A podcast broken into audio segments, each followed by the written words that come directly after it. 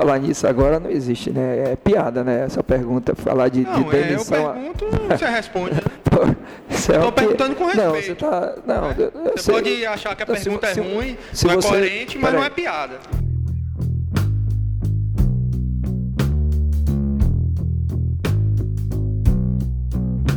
Você disse que não passava pela sua cabeça essa hipótese. Iniciar. Pelo menos, Iniciar. pelo menos, Iniciar. inicialmente não passava. Que De pensaria começar o jogo. o jogo. Beleza.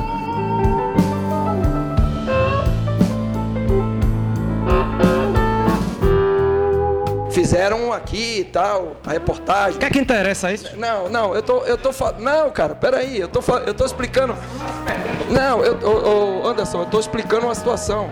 Eu vou, eu vou explicar uma situação aqui agora que.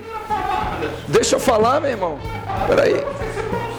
Se, se você não deixar falar, eu vou levantar e vou sair, não vai ter entrevista, pô. Eu quero falar.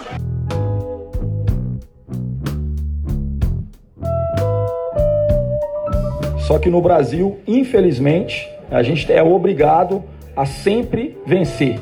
Não há nenhum tipo, e às vezes não há reconhecimento das dificuldades que a gente passa. Só quem está fora do nosso país, que quando enxerga essas coisas, é que fica às vezes assustado. Como é que a gente dá conta?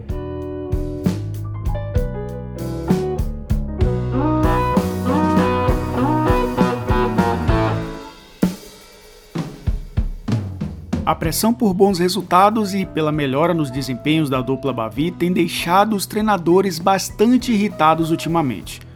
Por mais que às vezes existam excessos da imprensa e até de parte da torcida, o controle emocional dos professores não tem sido dos melhores. Mas por que toda essa irritação em começo de temporada? As cobranças são exageradas? Ou chiliques é que são? É isso que vamos discutir a partir de agora. Tome um pouco de camomila e chá comigo.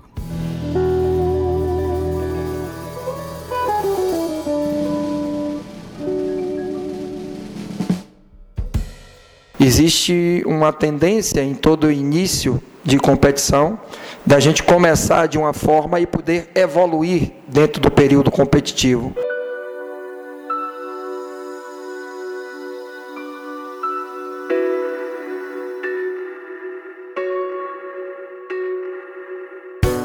Nunca você já começa tendo a melhor condição até porque a sequência de jogos vai dar uma condição melhor de ritmo aos jogadores, vai melhorar também no aspecto físico e, e vai nos dar também uma possibilidade de laboratório, de observação.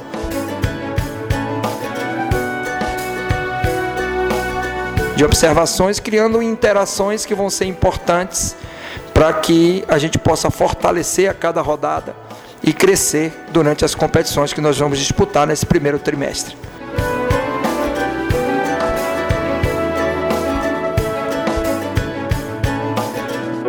Marcelo Chamusca começou a temporada fazendo planos de um time competitivo nos últimos torneios do ano. O planejamento de colocar uma equipe sub-23 para jogar nas estreias da Copa do Nordeste e do Campeonato Baiano, para poder dar mais tempo de treinamento aos principais jogadores, foi colocado em prática.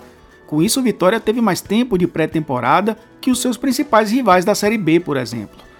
Mas o tempo foi passando, o Vitória ainda não encontrou um padrão de jogo e a irregularidade do time causou a eliminação rubro-negra na primeira fase da Copa do Brasil.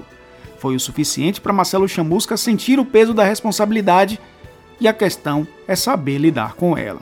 Não entendi essa estatística sua aí, não. Repita aí, por favor. Quatro jogos, quatro empates na Copa do Nordeste. Ah, na Copa do Nordeste. É. é. porque eu não ouvi o Copa do Nordeste. É, Copa do Nordeste. Eu pensei que você, eu achei que você tinha falado quatro jogos na, na temporada. Em casa e quatro empates, é. porque aí a estatística estaria equivocada. Na verdade são dois, né?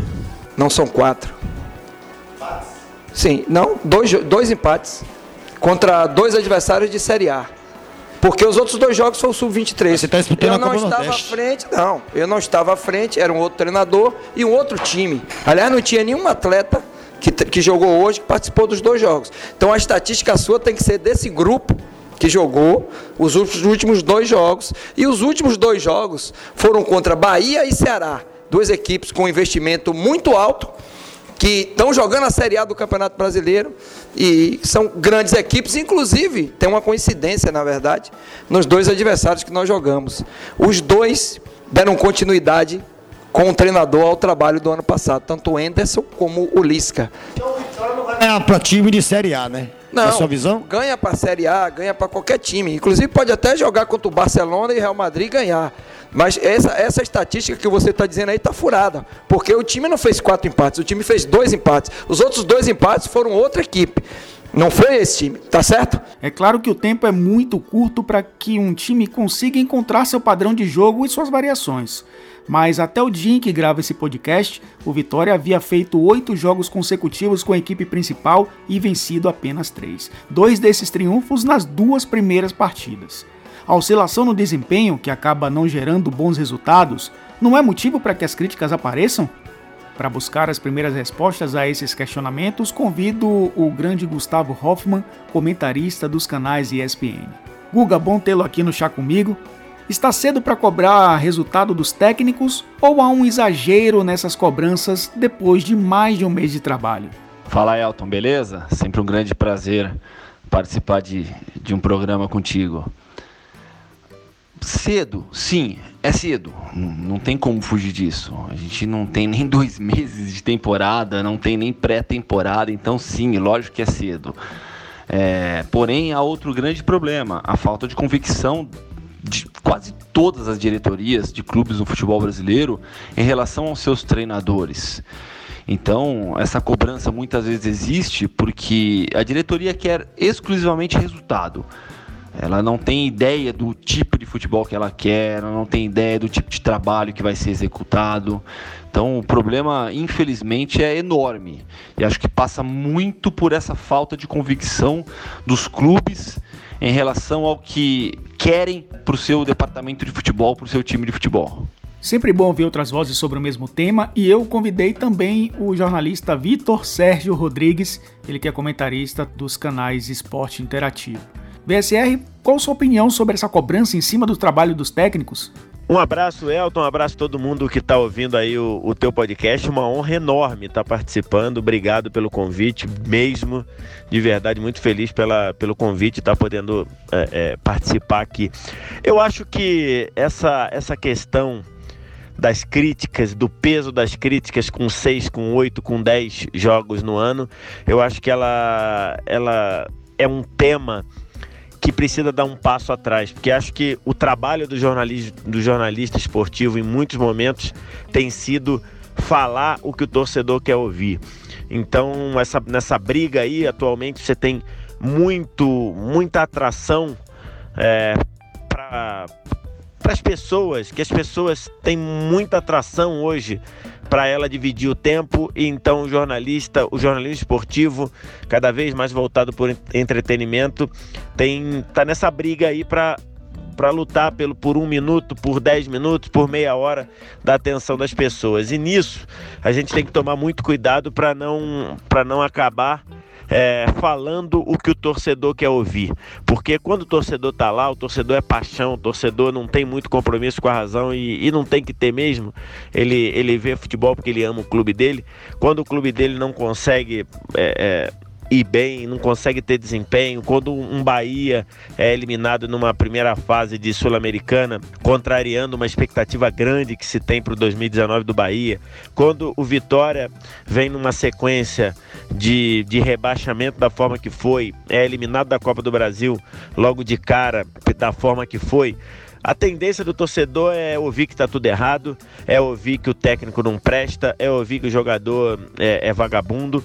E acho que a gente tem que fugir disso. Eu acho que a gente tem que ser analítico, a gente tem que ser verdadeiro, a gente tem que buscar falar o que de fato tem acontecido. E aí você, e isso às vezes vai contra o que o torcedor quer ouvir. Então acaba sobrando para você quando você diz: é difícil você imaginar que um técnico do Vitória chegue e ajeite um, um clube, e ajeite um time, né? Vamos deixar o clube de lado, ajeite um time em seis jogos, é, é um absurdo você esperar isso, ou é fora da realidade você esperar isso. Isso o torcedor não quer ouvir. Então o torcedor se volta contra você.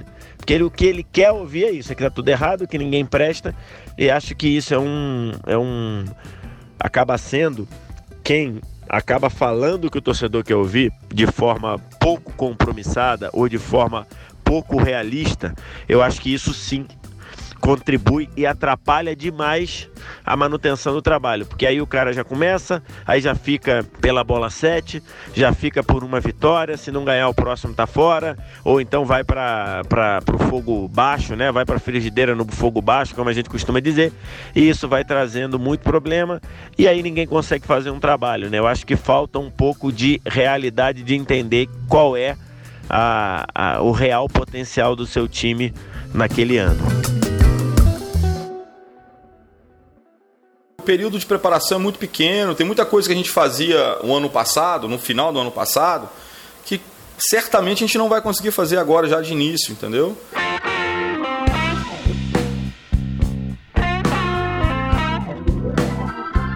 Você vê que o, que o atleta perde mesmo, né? Esse contato com a bola, contato diário, aquela, aquela é, sintonia fina mesmo, da, da, questão técnica. Então, assim, eles, eles perdem é, mas também aos poucos e bem rapidamente eles conseguem voltar num nível bacana assim. É, isso é um lado que eu não abro mão, isso é uma coisa que tem que estar no nosso DNA mesmo, a competitividade, a luta, a entrega. Mas a gente sabe que é apenas o começo, né? Anderson Moreira foi um dos privilegiados a iniciar uma temporada no mesmo clube onde terminou. E o melhor, mantendo a base da equipe e recebendo reforços consideráveis. Todos os ingredientes para fazer do Bahia um time ainda mais forte em 2019. Mas até agora Anderson não deu conta de tantas opções. Até organizou o sistema defensivo e definiu seus titulares, com Douglas, Nino, Jackson, Lucas Fonseca e Moisés, e tem escalado a dupla de volantes formada por Gregory e Douglas Augusto. Do meio para frente, são cinco vagas e só dois jogadores têm tido regularidade, que são Arthur e Gilberto.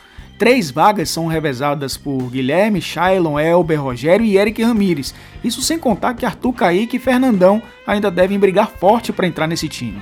São muitas opções ofensivas para Anderson Moreira, mas o Bahia não conseguiu vencer nenhuma das três partidas de mata-mata até agora na temporada. E o pior, foi eliminado da Copa Sul-Americana sem fazer um golzinho sequer no modesto Liverpool do Uruguai. Numa competição em que o Bahia apostava todas as suas fichas foi eliminado na primeira fase. Primeiro que eu não concordo com o que você está falando, assim. É, os dois jogos mais importantes do Bahia, todo jogo do Bahia é importante. Esse era o mais importante, que era o, era o jogo, é o próximo. A gente não tem a capacidade de poder entrar para uma competição e para qualquer competição, podendo é, não fazer o nosso melhor. Nós temos que vencer tudo. É a cultura do futebol brasileiro. Nós precisamos disso. Então, assim, não tem nenhum tipo de, é, de importância maior ou menor. Todos são muito importantes. A gente lamenta muito essa eliminação, porque acho que fomos melhores nos dois jogos. Né? Não sei se vocês observaram o jogo também, como eu, eu vi, entendeu? Agora, futebol nem sempre, quem joga melhor vence. Anderson exaltou as últimas atuações da equipe e reclamou do calendário do futebol brasileiro. Uma reclamação com toda razão, já que o Bahia encavalou quatro competições diferentes em menos de um mês. Algo que inclusive já discutimos aqui em outras edições desse podcast uma discussão que vai além do chá comigo e já rendeu textos na minha antiga coluna do Correio, no meu site eltonserra.com e na TVE, em vídeos que frequentemente posto no Twitter. Mas o técnico do Bahia generalizou ao dizer que só a imprensa internacional percebeu o caos que é o calendário no Brasil. Eu fico feliz com o tipo de pergunta que eu acho que é um reconhecimento do, do que foi e tem sido o trabalho, entendeu? É, o Bahia tinha quatro competições já no primeiro mês, nós tivemos 10 dias, 12 dias de pré-temporada, só que no Brasil, infelizmente, a gente é obrigado a sempre vencer. Não há nenhum tipo, e às vezes um reconhecimento das dificuldades que a gente passa. Só quem está fora do nosso país, que quando enxerga essas coisas, é que fica, às vezes, assustado. Como é que a gente dá conta? Um adendo nessa história precisa ser feito. Enquanto eu gravo esse podcast, o Bahia fez 12 jogos oficiais em 2019. Apenas sete jogos foram disputados com a equipe principal, só uma vez nesse período o time fez duas partidas consecutivas. Nesses sete jogos, foram dois triunfos, quatro empates e uma derrota. O Bahia foi uma equipe que fez um número de partidas com a equipe principal bem parecido com os principais clubes da Série A. O calendário cansa, mas o Bahia achou alternativas para driblar dificuldades. Pouco jogou com seus principais jogadores quarta e domingo. O desempenho ofensivo abaixo do esperado e os resultados que deixaram o torcedor desconfiado não podem, nesse momento, entrar na conta do calendário.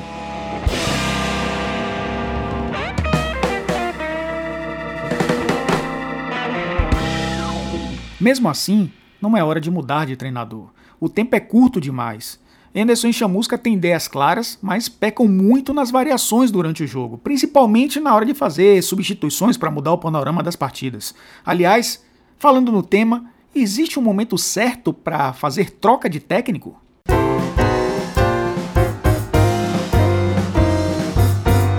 Elton, para mim, como eu te disse na, na, na, resposta anterior, isso passa pela convicção que você tem em relação a que futebol você quer para o seu time.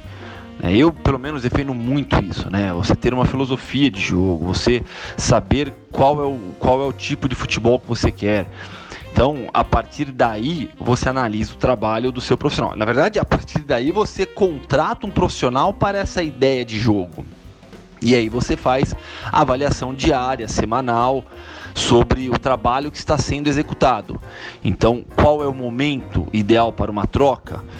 Para mim, nesse mundo onde é, as pessoas deveriam no futebol avaliar um pouco mais o desempenho, entender um pouco mais de ideia de jogo, a partir do momento em que essa ideia de jogo está sendo abandonada ou esse objetivo não está sendo alcançado. Mas na prática, no Brasil, a gente sabe que funciona de acordo com os resultados. Cara, essa essa pergunta é uma pergunta muito complicada. Quando é o momento certo de demitir o técnico? E eu tinha muitos pensamentos é, diferentes sobre essa resposta. Uma hora eu achava uma coisa, outra hora eu achava outra coisa.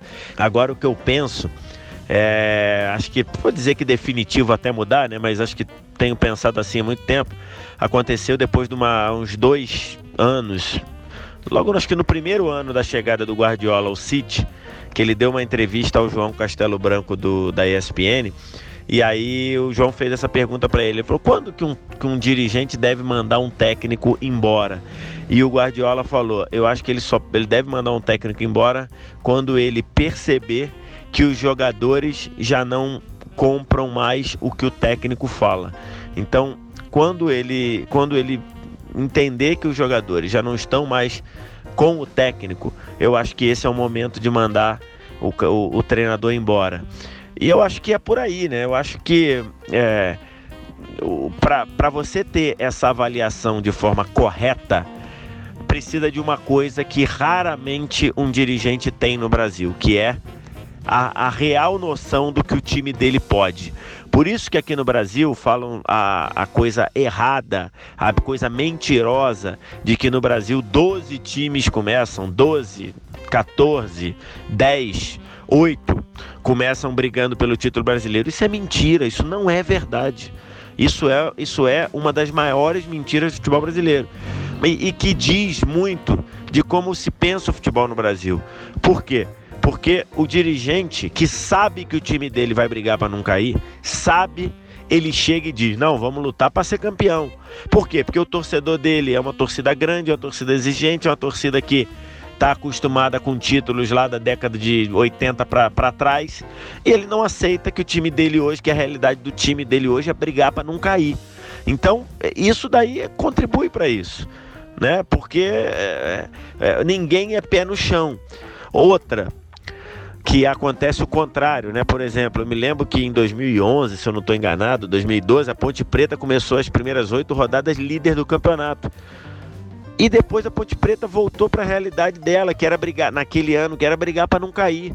E aí quando o time começou a cair, o técnico que levou o time para a liderança com oito rodadas foi mandado embora, que é um erro que é um absurdo. Ou seja, se ele tivesse ficado o campeonato todo ali em 12, 13, 14, cair um pouquinho, subir um pouquinho, ele não ia ser mandado embora. Como ele ficou em primeiro, oito rodadas, né? Por oito rodadas, depois caiu para 14, 15 ou 17, que era a realidade do, do time naquele ano ele é mandado embora. Então, por quê? Porque falta ao dirigente o pé no chão. Para ele, o time dele, com, com o elenco que for, vai brigar para ser campeão. E isso é uma mentira. Então, mas respondendo a pergunta, eu acho que o correto é mandar embora quando é, você percebe que os, que os jogadores já não compram mais, já não é, brigam mais pelas ideias, pelo trabalho, pelo projeto do técnico.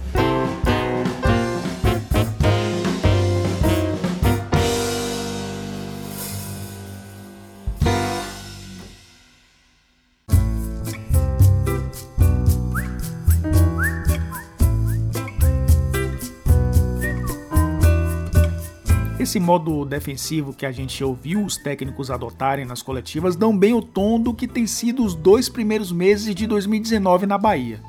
No Vitória, a pressão por bons resultados já vem desde 2016, talvez. Isso vai acumulando de tal forma que qualquer técnico vai sofrer pressão no primeiro período de instabilidade do time, e é o que está acontecendo. No Bahia, quase todos vivem a expectativa de o time fazer uma campanha muito melhor que a do ano passado, até pelo investimento que o clube fez no futebol e pelo abismo que o tricolor criou em relação aos seus principais rivais do Nordeste. Como o treinador foi mantido, se espera que o padrão de jogo seja aprimorado bem mais rapidamente. Mas essa postura reativa dos técnicos não contribui para o entendimento do jogo. Hoffman, você acha que os treinadores se protegem demais, não gostam de falar de seus equívocos por medo de perder o emprego e isso prejudica a análise do jogo? Esse é um ponto bem interessante que você colocou, Elton, porque é, realmente os técnicos são muito reativos, né? não só no campo, mas fora do campo também. É, e como muitas vezes cria-se um relacionamento de, de guerra até, né? E, e tá na moda aqui no Brasil ultimamente tratar a imprensa como inimiga. Então parece que o jornalista é seu adversário, né? E não deveria ser assim atrapalha realmente na, na, compreensão do jogo. Quando você tem uma comunicação aberta, uma comunicação fácil com esses profissionais, é, o próprio jornalista, o próprio analista, comentarista entende mais é tudo que está acontecendo. Então eu sou defensor sempre de uma boa comunicação entre clube, imprensa, entre treinador e imprensa. Mas é realmente um, um, um tópico interessante esse que você coloca na discussão. Vitor Sérgio Rodrigues, também quero ouvir sua opinião sobre isso, porque sei que você também se interessa muito sobre esse tema. Então, é, essa parte, ela é uma parte que fala muito do, da realidade do técnico no, no Brasil, né? É, o técnico no Brasil, eu bato muito nessa tecla, e todo mundo que acompanha meu trabalho sabe que eu sempre critiquei muito o Dunga, mas sempre ao criticar o Dunga, eu fiz uma, uma ressalva de que, por exemplo, o Dunga, quando jogava os amistosos como se fosse jogo oficial, ou seja, em vez de testar opções nos amistosos, ele botava o time que ele tinha de melhor para ganhar os amistosos e para ter 100% nos amistosos, como ele teve na última passagem dele. O que ele está fazendo ali é defender o emprego dele. Então, esse, esse é um ponto importante no futebol brasileiro. Você quer outro exemplo? É, o Flamengo, no ano passado, na Libertadores da América, ele jogou a última rodada da fase de grupos dentro do Monumental de Nunes, lógico, contra o River Plate. E o cenário era o seguinte: o River Plate era primeiro do grupo, o Flamengo era segundo do grupo. Se o Flamengo perdesse ou empatasse, o Flamengo seria segundo do grupo. Se o Flamengo ganhasse o jogo, ele seria primeiro do grupo. Então, não fazia muito sentido você jogar para empatar esse jogo, porque você, se você perdesse ou empatasse, você seria segundo. O Flamengo deveria, em tese, ter, ir para cima do River, de qualquer jeito. Né? Você, se você ganhasse, era primeiro do grupo. O que, que fez o Barbieri? Fez um jogo extremamente conservador, inclusive botou em campo o seu melhor jogador, que era o Paquetá, que estava pendurado e foi suspenso, e não jogou o primeiro jogo das oitavas, e voltou para o Rio de Janeiro com 0 a 0 com um empate.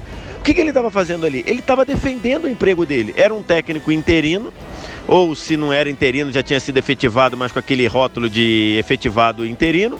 E ele segurou o 0 a 0 para voltar de lá dizendo: Não, eu estou invicto na Libertadores. Eu não perdi para o River no Monumental. Para isso valeu o emprego dele. Então, em muitos momentos os técnicos eles não jogam pelo trabalho, eles jogam pelo emprego dele. Que a gente não pode culpar, porque talvez se estivéssemos lá faríamos a mesma coisa.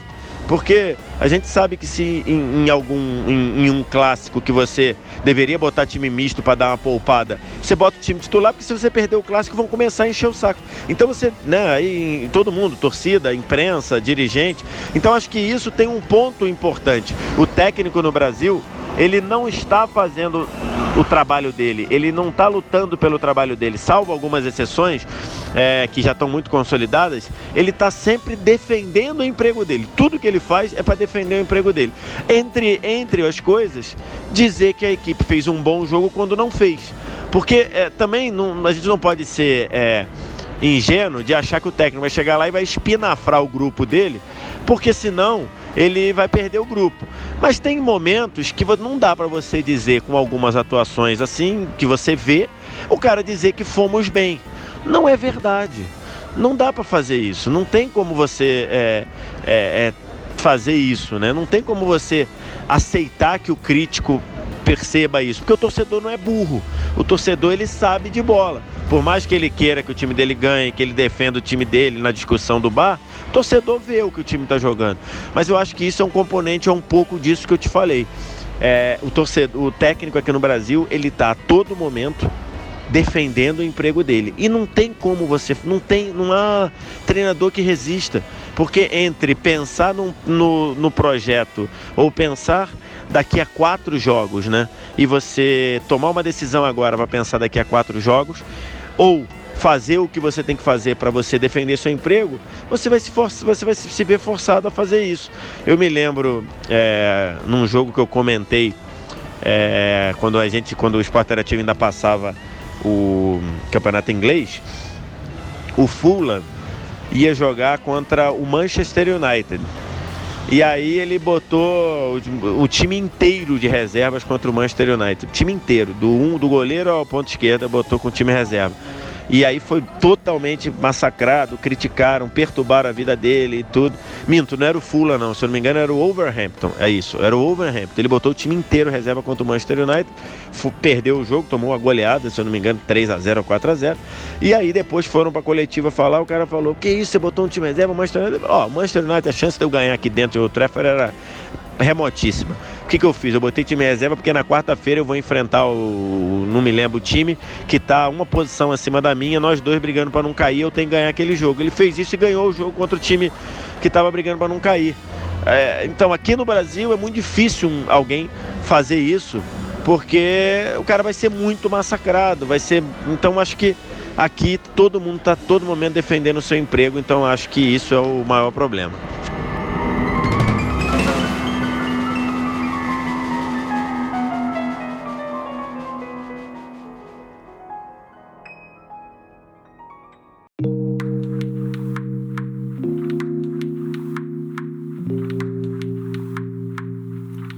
O Chá Comigo é um podcast que gosta de levantar discussões do dia a dia do futebol baiano, analisar com profundidade e trazer conceitos e referências aplicados no futebol como um todo. E é lógico que a conclusão sobre o tema desse episódio é que ainda existe grande margem de melhora para Bahia e Vitória pelos elencos que possuem e principalmente com os técnicos que possuem, pelo que já apresentaram ao longo de suas carreiras. No caso rubro-negro, claro, ainda é preciso melhorar o elenco, mas mesmo assim o rendimento é abaixo. Tudo isso ainda não é motivo suficiente para a troca de treinador, mas é o suficiente para se cobrar uma evolução nos desempenhos, o que não tem acontecido até agora. E o legal disso é poder discutir temas interessantes com os amigos que a gente faz na profissão ao longo dos anos, referências no que fazem Brasil afora. Gustavo Hoffman, um dos grandes nomes do nosso jornalismo e um dos grandes amigos nessa vida tão corrida, muito obrigado por tomar esse chá comigo. E é sempre um prazer, como eu te disse no começo fazer um programa, gravar um podcast contigo. Você é amigo, é parceiro, é jornalista de altíssima qualidade. Pode contar sempre comigo.